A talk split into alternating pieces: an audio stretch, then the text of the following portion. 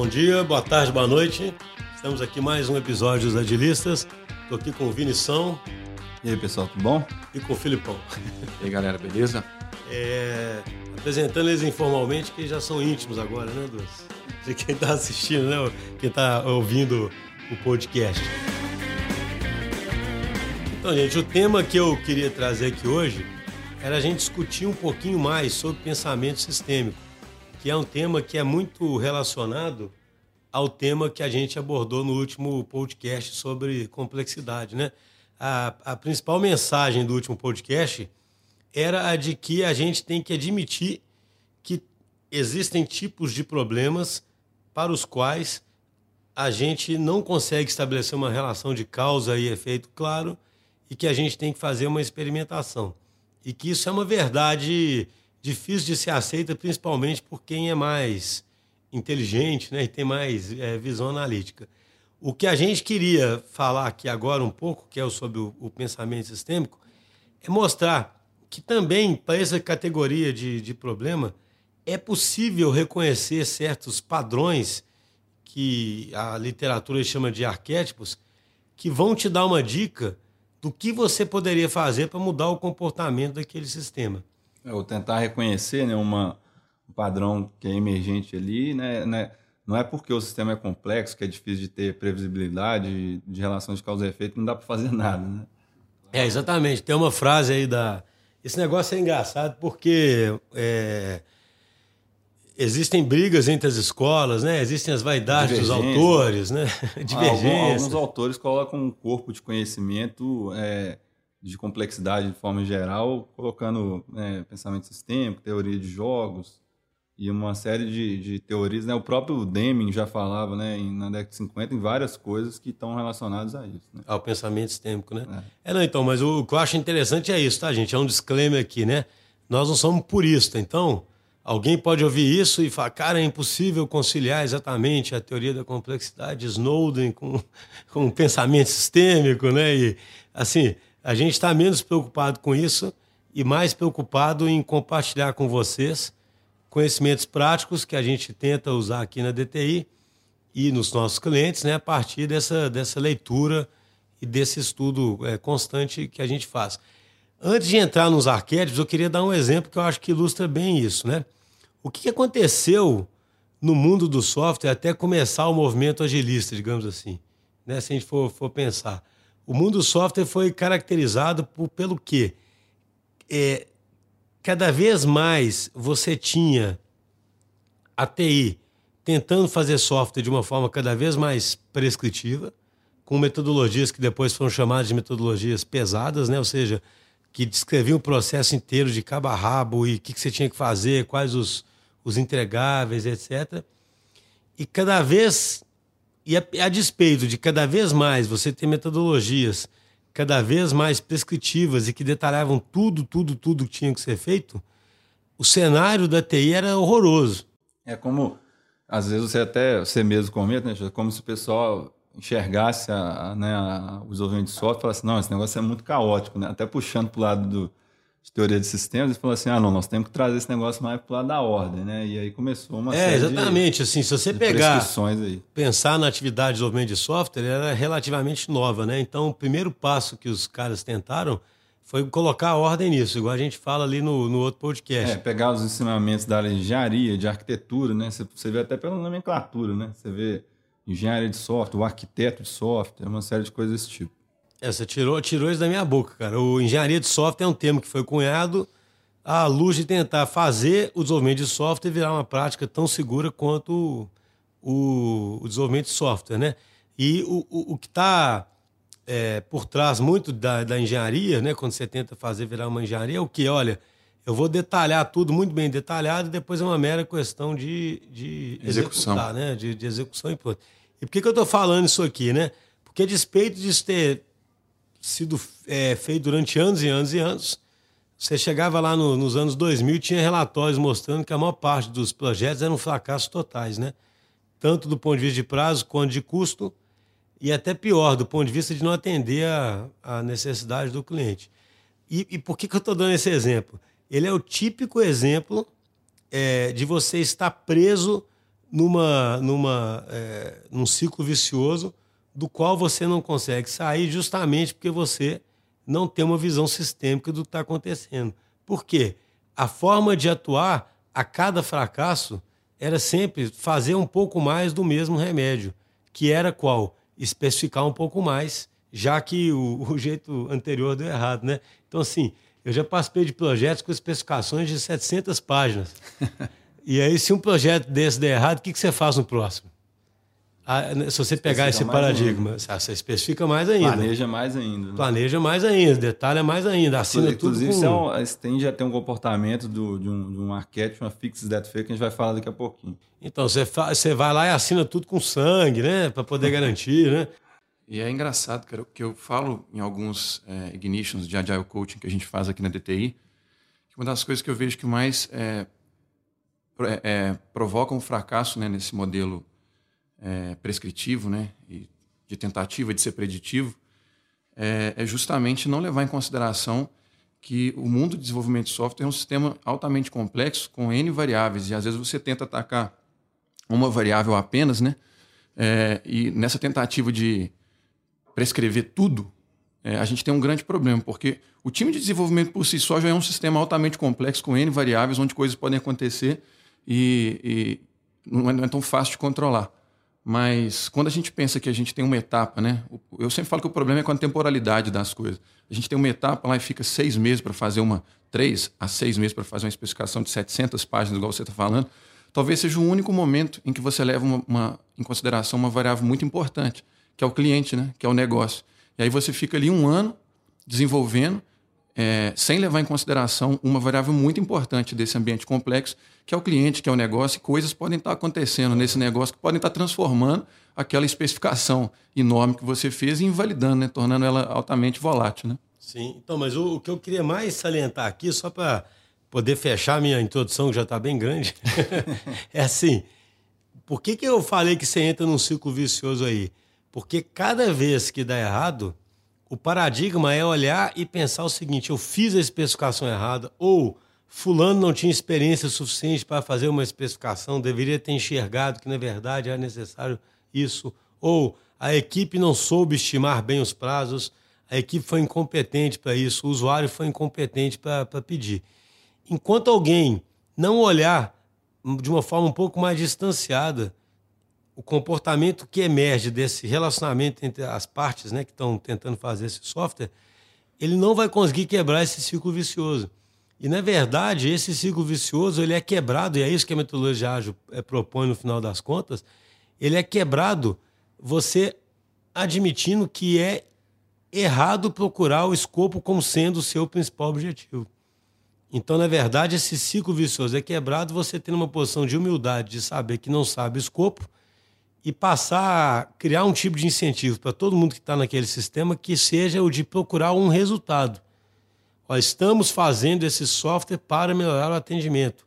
Vamos colocar hipóteses e vamos descobrir o que, que faz melhorar o atendimento. E aí, esses agentes, atores, o nome que a gente der, né, vão se organizar em torno desse objetivo e vão ter muito mais chance de aprender o que, que realmente é importante para gerar valor para o cliente, no caso, do que anteriormente, onde eles estavam fixamente procurando um determinado escopo, mesmo que aquele escopo não entregasse valor nenhum. Então, tudo isso aqui para falar o seguinte: tem muitas situações em que você. Aliás, eu diria que a maior parte das situações, né? o Vinição citou o Demis aí, né? Tem alguma frase aí do.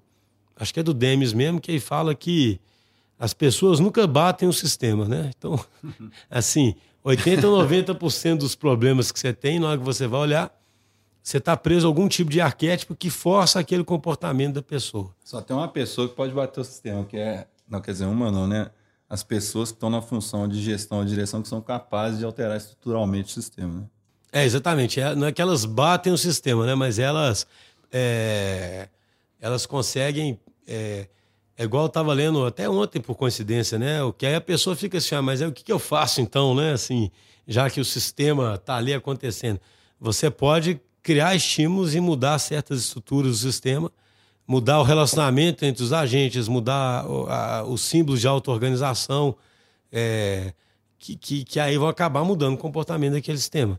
Para ficar mais claro, eu sugiro então, Vinição, que você cite um, um tipo de, de, de pattern, né, que o pessoal chama de arquétipo documentado, que acontece no sistema, e mostre qual seria uma possível ação da liderança, já que certo. a gente não quer deixar os líderes angustiados assim. Deixar só um pouco, né? Faz parte, ficar angustiado. É, eu sou, inclusive, eu sou bem bom nisso. é, não, tem, uma, tem um pattern que a dona Elamedo cita que é o, que é o Fix That Fail, né? Por que Fix That Fail, né? Fix That Fail no sentido que você tenta, fa tenta fazer ações sem, sem reestruturar o sistema e o comportamento de, de feedback do sistema tende a provocar uma, um resultado, às vezes, pior ainda, né? Como assim, né? Vamos pegar um exemplo aí, por exemplo, de departamentos de empresa, né? Vamos pegar desenvolvimento de software. Imagina que você tem três atores aí, né? Os, os pessoas que especificam, por exemplo, as pessoas que codificam, os desenvolvedores e as pessoas que, né, que, que sustentam o sistema em produção em termos de, de acompanhar os servidores e tal. É o cara que muitas vezes fica ali no, de noite, é, final de semana, então é, é, é, é, é difícil, né? Então, é, cada um desses departamentos ou atores muitas vezes tem objetivos que, que, que, que são locais, né? que são metas ou objetivos daquela parte do sistema. Né? Então, se você olhar só aquela parte, parece estar fazendo sentido, mas quando você olha no todo, muitas vezes não faz. Né? Então, por exemplo, o, a preocupação, as metas né, do, do de quem de quem está, vamos dizer assim, é, fazendo a documentação, é documentar o mais, muitas vezes, o mais detalhado possível. Então, o cara vai preocupar muito com isso, né? Detalhar o, mais, o máximo possível. É, mesmo que, vamos dizer assim, seja demore muito tempo, aquele requisito nem faça mais sentido e por aí vai. Já o desenvolvedor, muitas vezes, ele é cobrado para entregar o mais rápido possível também é, o, o código é, para poder ser colocado em produção. Não importa que código seja esse. E o departamento de operações, muitas vezes, ele tem que sustentar e não deixar o sistema cair de jeito nenhum, né? não dá problema de performance que está vinculado com servidores e por aí vai. Então, por exemplo, imagina no, no caso do desenvolvedor, se ele é cobrado, né? se a, a gestão começa a pressionar ele para entregar mais rápido, mais código, o que ele vai fazer é, igual o Filipão às vezes fala, né? assim, ele vai começar às vezes a abandonar os sítios. Só um negócio, o fix está falando aí é tipo assim, a gestão acha que tá, o negócio vai atrasar, e aí ela vai e cobra um prazo a mais. Ela tenta fazer uma intervenção ali para poder resolver o problema. Eu posso dar um exemplo aí, claro, né, assim, disso? Cara, o, o Filipão já deve ter visto isso. O Filipão pode falar sobre fix, fixes that don't fail, né? Porque ele é bom para chegar em equipes que estão precisando de ajuda, né? Mas o, uma coisa muito clara é o quê? Botar mais recursos, né? Isso é o típico é fix, that fail, né? Aquela piadinha clássica, né? De que nove mulheres não vão fazer um filho em um mês, né? Mas não é, não é verdade? Ou é seja, o que mais acontece num time que está com perigo de, de não cumprir um prazo? É abandonar rito, é tentar aumentar a capacidade da equipe, ainda que seja é, é, aquele desejo artificial. Né? Então, mas só um comentário. Esse, esse exemplo é interessante, porque olha só, a gente tem que voltar sempre para tentar mostrar para quem está ouvindo o que, que, isso tem a ver com, com o pensamento sistêmico. Né? Isso. Eu acho interessante porque quando você bota mais um recurso e acredita simplesmente que ele tem um efeito sozinho de acelerar o desenvolvimento, é como se você ignorasse completamente justamente o efeito sistêmico que ele tem nas interações entre os diversos elementos. Assim, acho que é um exemplo bem interessante, né? Porque imagina, quando você bota mais um cara ali dentro, ele causa um distúrbio. É, ele gera uma série de necessidades que nem existiam. É, o líder vai dedicar um tempo a ele. Ao dedicar tempo a ele, vai parar de dedicar tempo a um cara é, o, o líder vai ficar um pouco mais estressado do que ele estava, né? Quando é só um, tá até bom, né? Muitas vezes o gestão vai lá e bota cinco de uma vez. Né? é, faz uma conta tá... aritmética, né? É como se lineariza. Isso é interessante, tá? Porque isso é uma linearização completa do problema, né?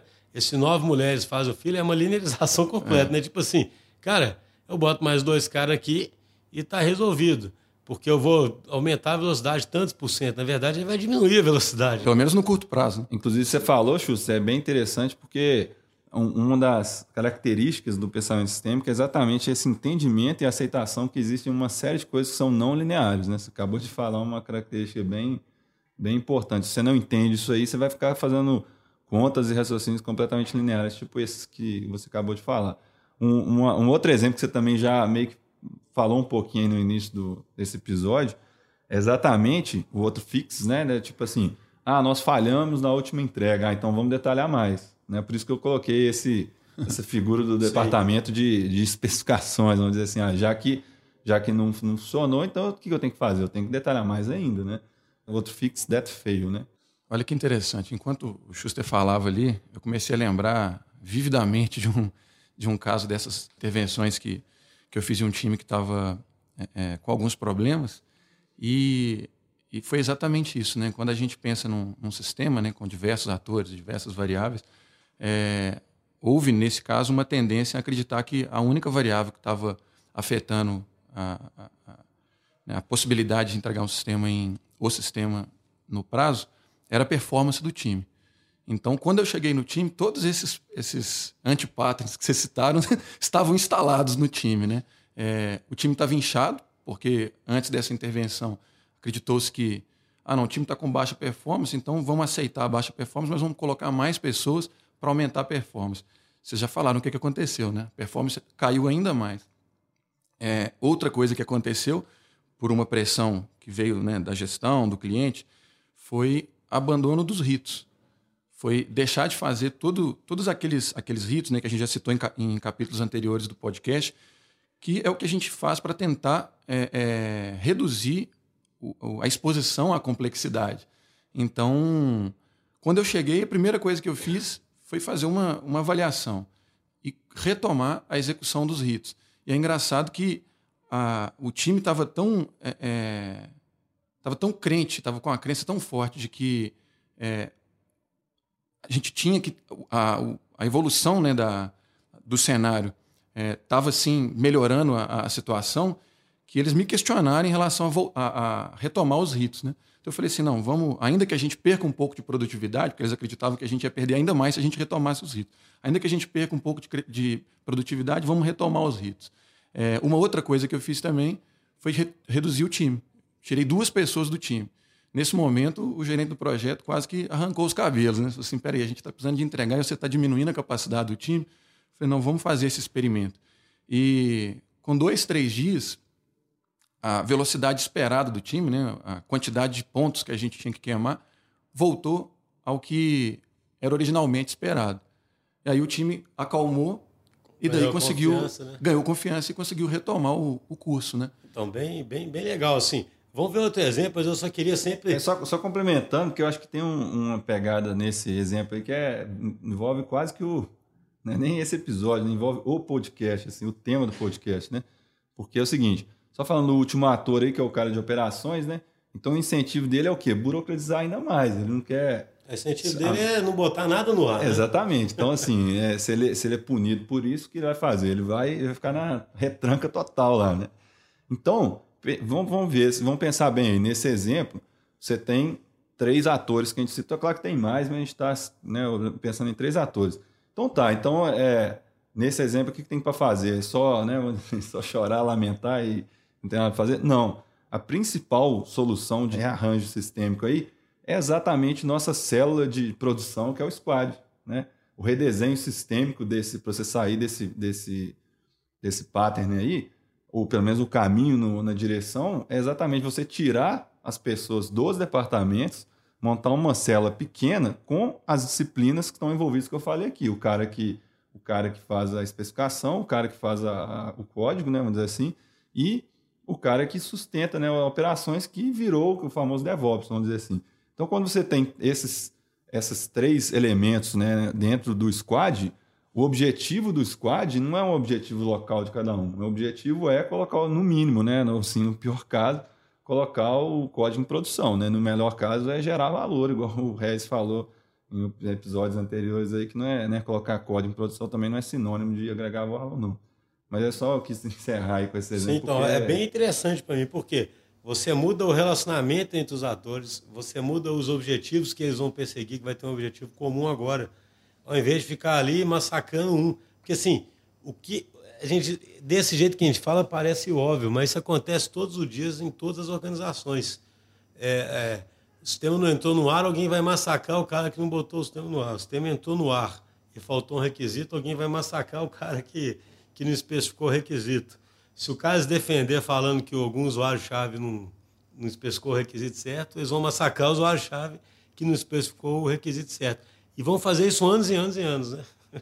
Vamos dar o exemplo, só para poder o pessoal entender, porque o que eu acho mais legal é justamente essa, essa, essa, é, esse sistema tem a ver muito com essa questão dinâmica. Né? Quando a gente pensa em, em sistema, é sempre uma coisa emergente e dinâmica que surge das, das interações entre os, entre os agentes. Né?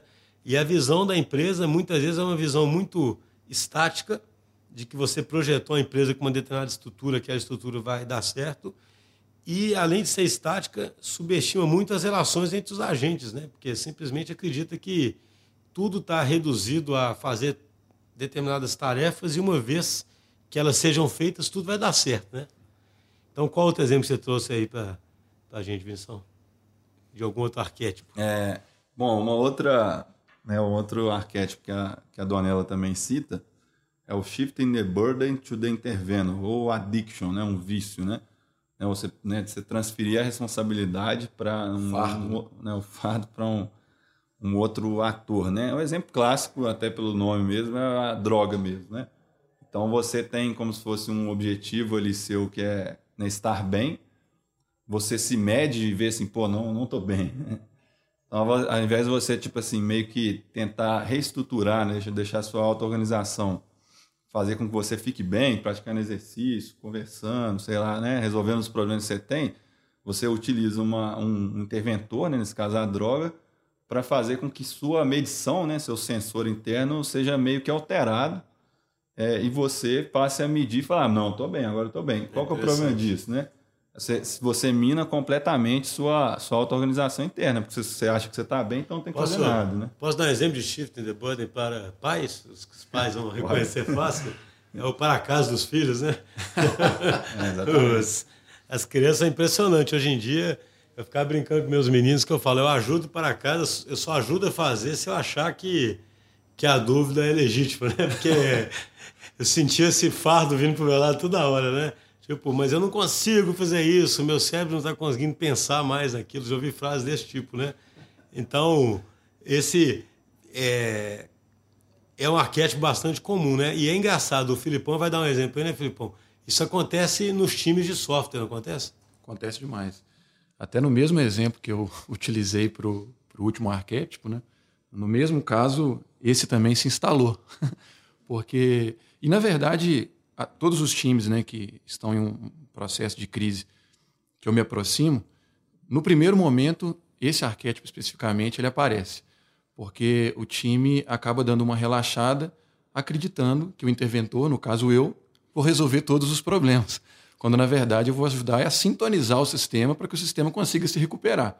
É, eu até brinco né, que talvez até no primeiro momento o efeito não seja tão negativo, né? porque eles esperam que a senioridade vá resolver o problema, então eles relaxam. E uma das primeiras coisas que é realmente interessante que o time em crise é, consiga alcançar é relaxar, né? É reduzir a exposição ao problema. Então, mas se isso se permanecer, né, se a, a, a transferência do fato para o interventor permanecer, é, aí é altamente maléfico.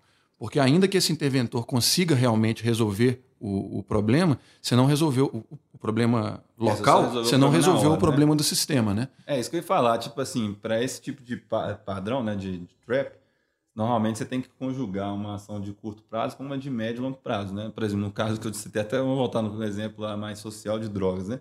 Muitas vezes você vai ter que ele vai ter que usar quase que uma outra droga, um remédio, para poder se acalmar, mas com uma medida de longo prazo para poder se reestruturar internamente. Né? Então, assim, não é não é que, que esse tipo de, de, de pattern, às vezes, é, é tem que ser utilizado uma ação aí de, de interventor. Aí, vem cá, esse, esse, esse shift the burden, o addiction, ele é muito bom, assim, não muito bom, assim, o, o que ele significa, porque muitas empresas onde não há autonomia que são hierárquicas, elas sofrem desse, desse addiction, né? Ou seja, as equipes estão ali sempre esperando que alguém vai dar a solução para os principais problemas. Assim, é isso que eu sempre queria salientar em cada exemplo que a gente dá, né? Essa dinâmica é uma dinâmica que emerge do relacionamento entre as partes. Então não adianta alguém chegar e falar assim: nossa, essa equipe é, nunca consegue realmente né, assumir a responsabilidade e fazer o que ela tinha que fazer. poxa, na hora que você for olhar, não é uma questão de culpar o sujeito ali. A estrutura está criando esse, esse vício, então você tem que tirar esse vício. Uma, uma, a gente tem uma prática para isso aqui, né? O Filipão ia comentar agora, né? Pra, porque, assim, tirar o vício do sênior, né? Exatamente. É, então, assim, é importante né, para as empresas, para quem está nos ouvindo, é, conhecer esses patterns, porque conhecendo os efeitos né, desses, desses patterns ou anti-patterns, né, a gente consegue se programar ou se é, preparar para identificá-los e evitá-los. Então, uma prática que a gente faz aqui para tentar evitar este é, o pattern acontecer, dada a senioridade, né, assim, o sênior sempre vai ser o interventor, então o time sempre fica muito dependente do sênior, né? É, é uma prática que a gente chama de rodízio de DL. O DL é o nosso desenvolvedor líder, no caso, às vezes, uma pessoa com um pouco mais de experiência dentro da equipe, e isso causa exatamente esse efeito em que o time sempre acredita que a responsabilidade pela qualidade, a responsabilidade pelo andamento é do sênior. Né? E aí a gente pode causar um efeito sistêmico em longo prazo, que é justamente a gente entrar num ambiente de crise, numa falta do DL. O DL pegou dengue, por exemplo, pegou alguma, alguma gripe mais forte, o time não consegue se auto-organizar. Então a prática que a gente usa de rodízio de DL é, entre sprints, o DL passa o, entre aspas, o, o comando, né, ou, a liderança, ou, o papel de DL para um outro membro da equipe. E, de, e, dessa forma a gente consegue ampliar a senioridade do time transferir para cada pessoa do time a, a, a sensação, né, a, a responsabilidade de que a, gestão do time ela é compartilhada, não é simplesmente só do sênior que a qualidade, que a, o andamento mesmo do, do projeto mesmo, assim, é responsabilidade até, de todos, né? Até mesmo o próprio contato, às vezes, com o cliente, né? Como a gente aqui, a gente Exato, é, né, bem lembrado. presta serviço, a gente uma interação com os clientes, às vezes essa interação ela é mais concentrada no, nos, nos, gerentes, né? Dizer assim, nos Scrum Master e, nos, e nas pessoas mais sêniores. Então, é, num dia, igual você falou, né? Nós estamos com temporada de dengue aí, né? Então aí o, a pessoa lá tá com dengue. Temporada de dengue. é triste isso, né? Mas, enfim. Aí o, o time não consegue, é, né? Você ter tipo assim um solavanco assim, às vezes é muito forte. Agora, se você tem uma inversão de forma que uma das pessoas, que é o cara que é o braço direito, alguma coisa assim, começa a ter esse tipo de relação, e, e nesse momento o, né, o sênior está ainda no time, é muito menos traumático e, e, e é muito mais, mais fácil né, fazer com que esse, esse conhecimento seja transferido de dentro, né, ou seja mais distribuído dentro do time. É, e esse mecanismo de rodízio ele tanto ajuda a evitar esse antipattern, né, quanto é também um mecanismo de antifragilidade, que é um termo que a gente já usou em outros capítulos do podcast. Né? Você torna o time muito mais antifrágil. Né? Sim, sim. Então, eu queria falar de um último, só para o pessoal ver, a... são vários, né? mas só para ter um terceiro exemplo diferente que é esse de roll beating, né? Fala aí, Vinição, sobre o. Nós estamos usando os termos originais, viu, gente? Não é porque a gente é chato e gosta de falar. É, o. roll beating. É, até para facilitar a pesquisa aí depois, né? Mas vai ser mais fácil de achar, né? É, o, o esse, esse, trap né, de rule beating acontece quando existe uma prescrição muito grande de uma série de regras, né? E esse tipo de, é, esse tipo de comportamento às vezes é feito pelas empresas exatamente porque tenta, tenta fazer com que o, é, imaginar o sistema né, que está lidando, os, os times, os departamentos, as pessoas, no, no, no, domínio lá que a gente falou anteriormente do complicado. Né? Então você fala assim: ah, se eu colocar uma série de regras aqui é, de políticas, a minha inteligência organizacional está nesse negócio. Né? É diferente, aí, se você pega, você vê que é tudo muito correlacionado. Né? Se você pega lá no manifesto ágil lá, né? E você tem indivíduos, interações sobre processos e ferramentas, o que seriam né, mais ou menos essas regras aí, é você está priorizando é, as, né, as pessoas, interações sobre, é, sobre as, as, regras, né? E esse, aí, quando você tem muita regra, o que acontece é o seguinte, né, os, os, seres humanos eles vão lá e começam a aprender a lidar com essas regras, começam a, a subverter as regras, né, atingindo um objetivo que é o objetivo, não é a intenção original daquela regra, né? Mas o que está escrito, né? O que está é, prescrito um ali, né? Só só dar um exemplo bem concreto, que aconteceu uma coisa aqui na DTI que eu lembrei aqui agora, que eu acho que é interessante, porque o nome rule beating fica parecendo que até, assim, maliciosamente, não é isso. Isso aí, assim, não quer dizer que a pessoa está sendo maliciosa, mas está mostrando como é que o ser humano tenta cumprir a regra que foi dada a ele. Às vezes pode ser malicioso, né? Mas, por exemplo, eu lembro que teve um time aqui nosso que eles estavam sendo orientados a OKRs e os caras estavam tão doidos para bater o, o, um key result lá que um key result significava fazer uma experiência é, sobre uma determinada tecnologia ou um tipo de tecnologia em um cliente, sabe?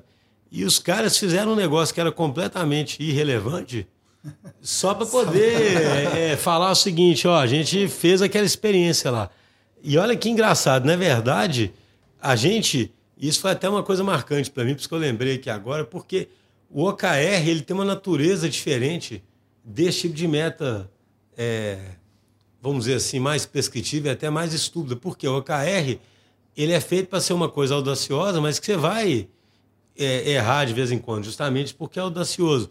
E como você quer aprender, é o que eu sempre falo aqui na DTI, como a gente quer aprender, é muito melhor o caso simplesmente falar assim, olha, eu não estou conseguindo usar aquela tecnologia nesse, nesse, nesse cliente, nós não conseguimos fazer. É sem contar que os OKRs são de curto prazo, vamos dizer assim. É, né? são eu... de períodos de tempo curtos, de forma que você consegue, você vê que não está funcionando, você muda ele. Né? Mas assim, olha que, interessante. Aí já vai para um outro assunto que um dia nós vamos ter que abordar aqui, que é sobre o segurança psicológica, né?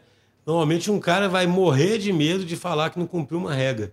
Então ele vai cumprir a regra até de forma imbecil, se necessário, porque naquele ambiente ali ele vai ficar com medo de não cumprir a regra, né? Exatamente. Então você vê como é perigoso ficar criando regrinha, né, cara? Assim. Esse, esse rule beating tem uma, uma piadinha até que sempre fica muito bem, né? Que ah, lá na Grécia Antiga estava chegando muita notícia ruim lá no, no César, né? É, e aí eles criaram uma, uma rule, né? É, que era reduzir um OKR, né? Lá na Grécia Antiga, que era reduzir o número de, de notícias ruins que chegavam. Aí que eles fizeram? Mataram o mensageiro, né? Porque aí pronto, não chega mais não notícia chega, ruim. Chega notícia tem um exemplo engraçado demais, quando eu fiz um ignition aqui, aí eu sempre peço, tem uma das dinâmicas que, é, que são exemplos né, desses patterns aí, né? Aí uma pessoa deu um exemplo de uma, eu não sei se é, se é verdade não, mas é, é hilário. É, que teve uma cidade no, no interior aí, acho que de Minas, que estava tendo né, muita cobra, né, muito acidente aí com cobras, e aí o, o, é, o prefeito colocou assim, ah, eu vou pagar X reais aí por quem trouxe uma cobra, e muitas pessoas começaram a criar cobras. não, tem casos famosos, assim, eu não lembro de onde, dos caras criando rato, né? Algum lugar que tinha peste, o pessoal criando rato e vendendo rato, porque os caras pagavam por rato. É, mas trazendo um pouco mais para a nossa realidade, esse, esse, pattern é muito interessante, porque eu lembro de uma conversa entre nós três, quando a gente é, implementou aqui um mecanismo de gestão à vista, em relação aos nossos ritos operacionais, né? o retro, cheque de execução, cheque arquitetural. E aí a gente colocou isso na televisão, de forma transparente, para todo mundo é, poder consumir a informação. E eu lembro da gente ter ficado bastante preocupado com esse pattern, inclusive, que era das pessoas deixarem de fazer esses ritos pela razão pela qual eles existem e só para deixar o painel verde, na verdade. Né? É, a gente tem que ficar atento isso o tempo todo, né? Tipo, se a gente começa a confiar excessivamente nas regras, você pode cair no, no nesse pattern de rule beat. Né? Pessoal, é isso aí, caminhando aqui para o final, então, eu acho que a principal, principal mensagem aqui é que você tem que realmente olhar para o comportamento emergente entender os relacionamentos entre as partes, entender os incentivos do, do ambiente, os símbolos, né, em que, que, em que, que sobre o que, que as pessoas estão se auto-organizando, estudar bastante sobre esses arquétipos, é, porque o caminho fácil é ficar achando culpado, né, pessoas culpadas, né? É, eu diria que isso é o caminho fácil, é o caminho que muitas empresas fazem, mas não é o, o, o, o caminho que vai fazer a empresa realmente ficar ágil, porque assim voltando ao, ao, igual o Vinição comentou aqui, né? Voltando ao grande tema desse podcast, que no final das contas é ter uma organização que seja extremamente adaptativa, você quer que aquela organização consuma o máximo de energia que ela possa, gerando valor e aprendendo. E esses arquétipos aí vão todos caminhar no sentido contrário, né? Se você não, não cuidar deles. Então é isso aí, até o próximo episódio. Até mais, pessoal. Valeu, pessoal.